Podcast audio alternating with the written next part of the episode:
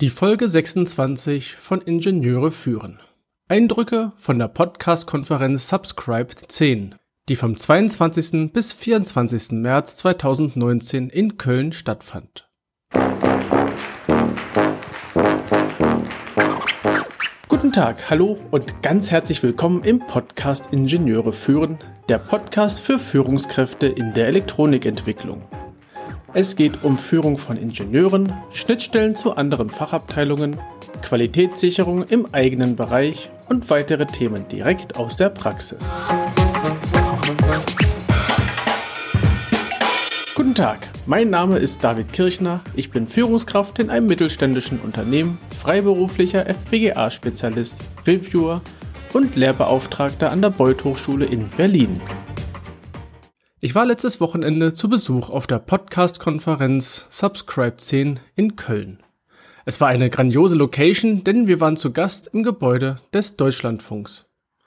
Neben den ganzen Veranstaltungen gab es natürlich für die interessierten Teilnehmer auch noch einen beeindruckenden Rundgang durch das Sendegebäude.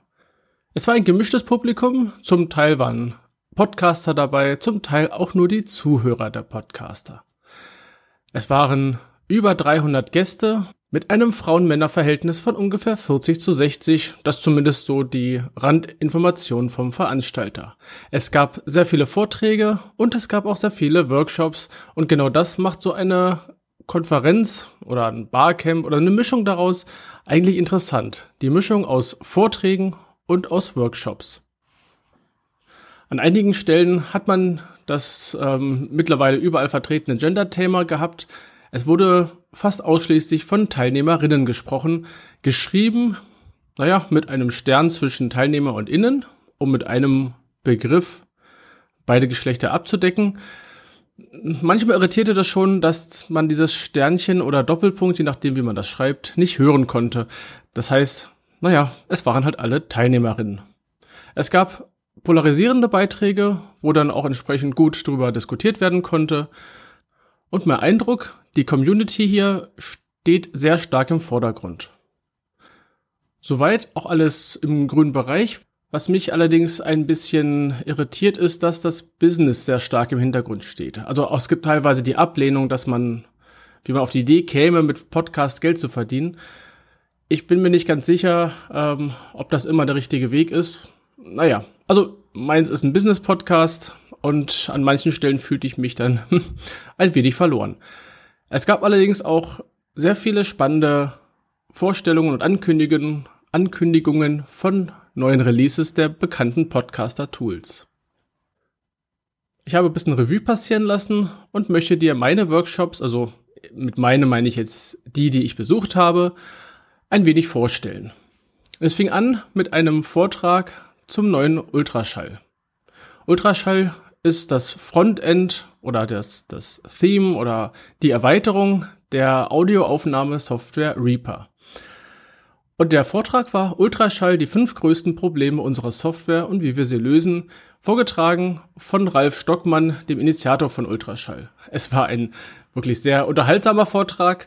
Er stellte die Entwickler-Roadmap vor. Im Moment haben wir Version 3.1 und für alle, die ähm, Windows 3.11 noch kannten, kam dann auch der passende Spaß dazu. Die Frage war, wie heißt die neue Release? Vielleicht Ultraschall 3.11 in Klammern for Workgroups. Hat er verneint, es wird Version 3.2. Diese bringt viele neue Features, viele Verbesserungen. Es gab einen Ausblick auch auf die Version 4. Eine Aufzeichnung ist vorhanden und sobald das Video online ist, werde ich den Link entsprechend auch in die Shownotes legen. Danach gab es einen Vortrag zum Thema Studio Link, der Software, mit der sich zum Beispiel zwei Ultraschalls über das Internet miteinander verbinden lassen, so dass wir Aufnahmen haben, als säßen wir im selben Studio. Es gibt auch eine Standalone-Version von diesem entsprechenden Programm. Da kannst du dich dann gerne auch selbst noch ein bisschen darüber informieren.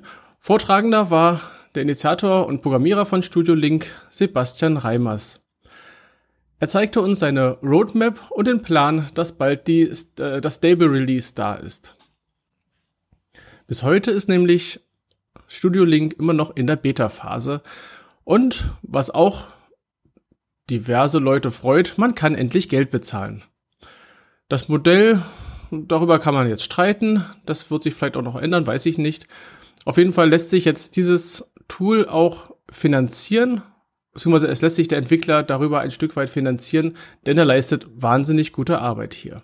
Auch hier gibt es eine Aufzeichnung und auch hier, sobald der Link, äh, sobald das Video da ist, werde ich den Link online stellen.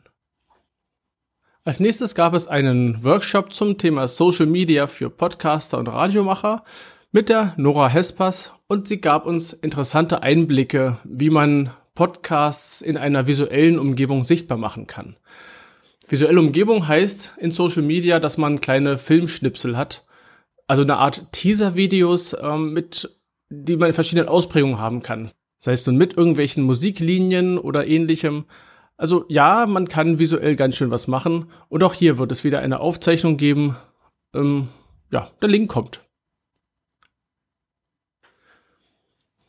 Im nächsten Vortrag der da hieß mehr oder weniger Dynamik, Hauptsache laut, die richtige Mischung macht den guten Ton, hat Georg Holzmann, der Erfinder und Betreiber von der Plattform Auphonic, ein wenig erzählt über die Themen Lautstärke, Kompression und die vielen alten und neuen Einheiten. Das war mehr Grundlagenwissen, ähm, in meinen Augen aber sehr wichtiges Grundlagenwissen, um zu verstehen, ja, was macht denn Auphonic eigentlich mit meinem Audio?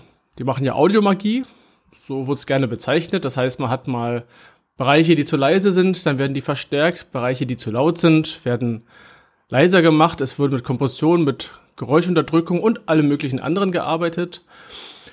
Und genau dafür werden entsprechende Einheiten angeboten, mit der sich etwas einstellen lässt. Lautniseinheiten.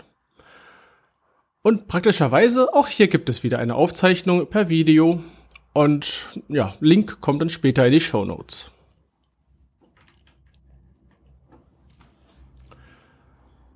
Das waren alles auch größere ähm, Runden, die da gelaufen sind. Dann war ich auch in ein paar kleineren Workshops. Also kleiner heißt, naja, so, sagen wir so 20 Leute ungefähr, vielleicht auch 25.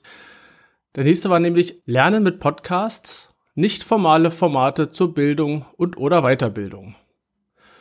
Hier haben die vier Leute Oliver Tacke, Anja Lorenz, Tine Nowak und Christian Friedrich eine Diskussion äh, ja, moderiert, ähm, ihre Erkenntnisse dazu weitergeben, wie Podcasts in Lehre und Forschung eingesetzt werden können. Also es ging so ein bisschen über äh, die Form der Lernanlässe, über die Diskussion über die Formate und auch, wie kann man zum Beispiel die Lernenden ähm, meinetwegen zusätzlich durch die Kapitelmarken und Shownotes beim Lernen unterstützen. Für mich war das spannend, da ich ja auch an der Beuth Hochschule unterrichte, wie könnte ich eventuell den Podcast oder einen, nicht den hier, sondern einen eigenständigen Podcast als Ergänzung zur Vorlesung nutzen? Eventuell auch als Tutoriumersatz oder eventuell als Vertiefung einzelner Themen.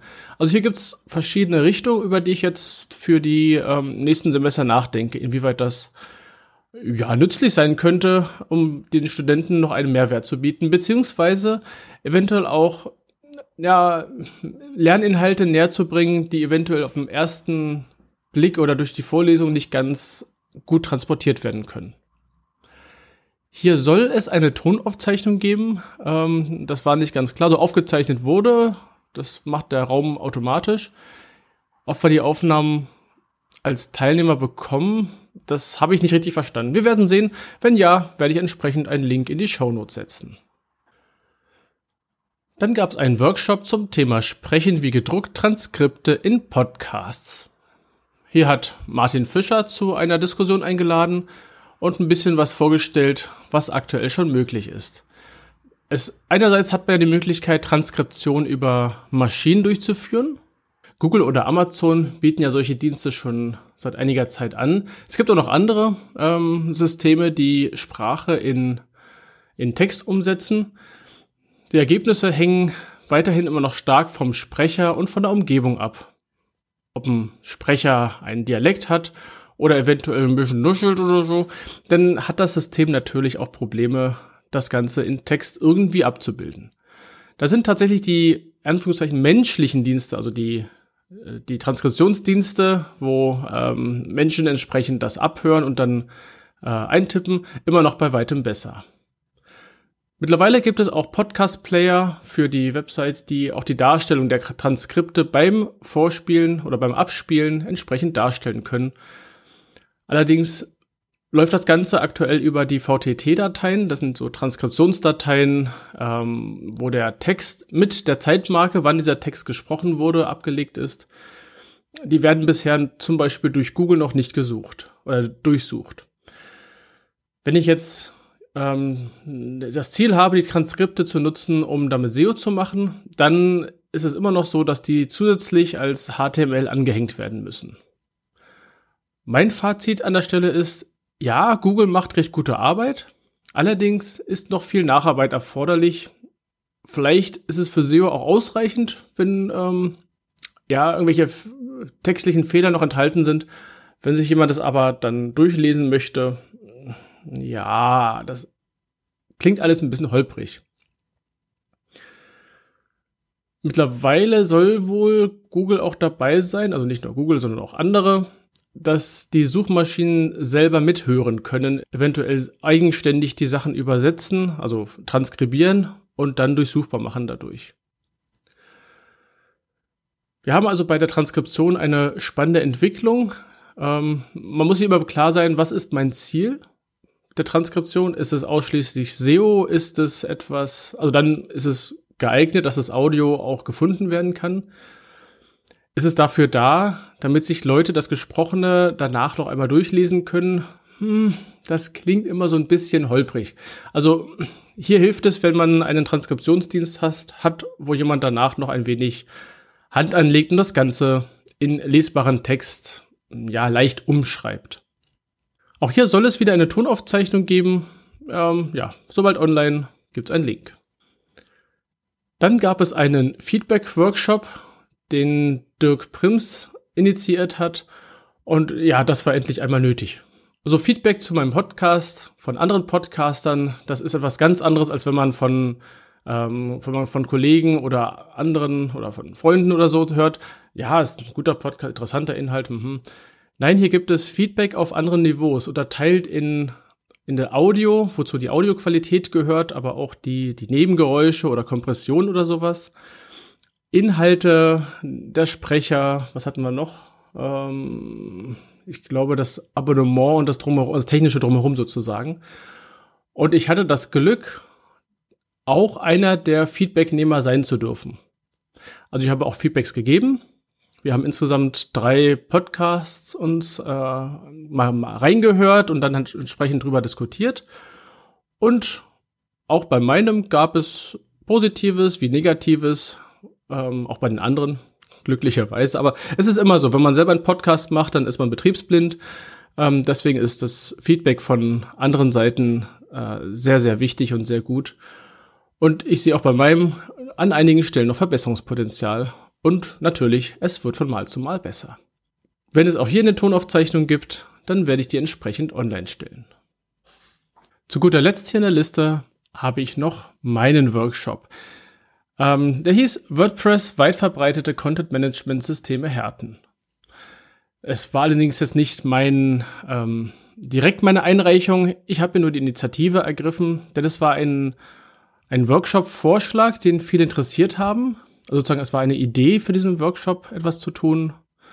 Äh, es hat sich nur keiner gefunden, der quasi seinen Namen auf der Liste haben wollte. Ähm, na egal. Ich wollte das gerne dann äh, in die Hand nehmen, habe ich dann gemacht und äh, auch eine kurze Keynote zu meinen Gedanken und zur Diskussion danach entsprechend eingereicht. Die werde ich auch auf der Seite online stellen. Mein Input kam glaube ich, ganz gut an. Ich hoffe, dass viele Systeme bald sicherer werden. Äh, wir hatten noch interessante Diskussionen über, nehmen wir WordPress oder eventuell statische Systeme. Auch hier etwas, was ich gar nicht so auf dem Schirm hatte, dass man die Möglichkeit hat, über einen GitHub den Inhalt zu verwalten und dann über eine entsprechende Software daraus eine Seite rendern zu lassen. Ich glaube allerdings, ich bleibe bei meinem WordPress, denn ich bin da ähm, gerne mit unterwegs und bin da ganz gut zu Hause. Die Tonaufzeichnung dazu, äh, sobald sie verfügbar sein, wenn sie verfügbar ist, dann äh, werde ich auch einen Link in die Shownotes hineinpacken. Kommen wir zu guter Letzt noch zu meinem Fazit. Es waren viele spannende Teilnehmer dabei. Ich habe neue Kontakte schließen können. Allein dafür ist so eine Veranstaltung schon immer Gold wert. Ich habe tolle Gespräche geführt. Ähm, allerdings habe ich mich als Vertreter eines Business-Podcasts ähm, hier und da nicht so ganz zugehörig gefühlt. Naja, ist halt so. Dennoch überlege ich halt zukünftig die ein oder andere Subscribe zu besuchen, denn allein schon die verschiedenen Workshops, die es gegeben hat, die haben einfach wahnsinnig viel Spaß gemacht und waren auch interessant. Den, den Link zu den äh, zu Subscribe werde ich entsprechend natürlich in die Show Notes packen, falls du auch Interesse hast, einmal an dieser Konferenz teilzunehmen. Und wenn die ganzen Aufzeichnungen vorhanden sind, werde ich entsprechend auch einen Link online stellen. Also diese Links und weitere Informationen findest du in den Show Notes unter ib-dck.de slash if026. Gerne kannst du mir einen Kommentar zu dieser Episode schicken. Ich freue mich über jedes Feedback. Die Adresse lautet feedback at ib-dck.de. Das war die heutige Folge des Podcasts Ingenieure führen. Ich danke dir ganz herzlich fürs Zuhören. Nutze das Wissen und die Tipps, um deinen Arbeitsalltag zu vereinfachen und zu verbessern. So sage ich Tschüss und auf Wiederhören bis zum nächsten Mal, dein David Kirchner.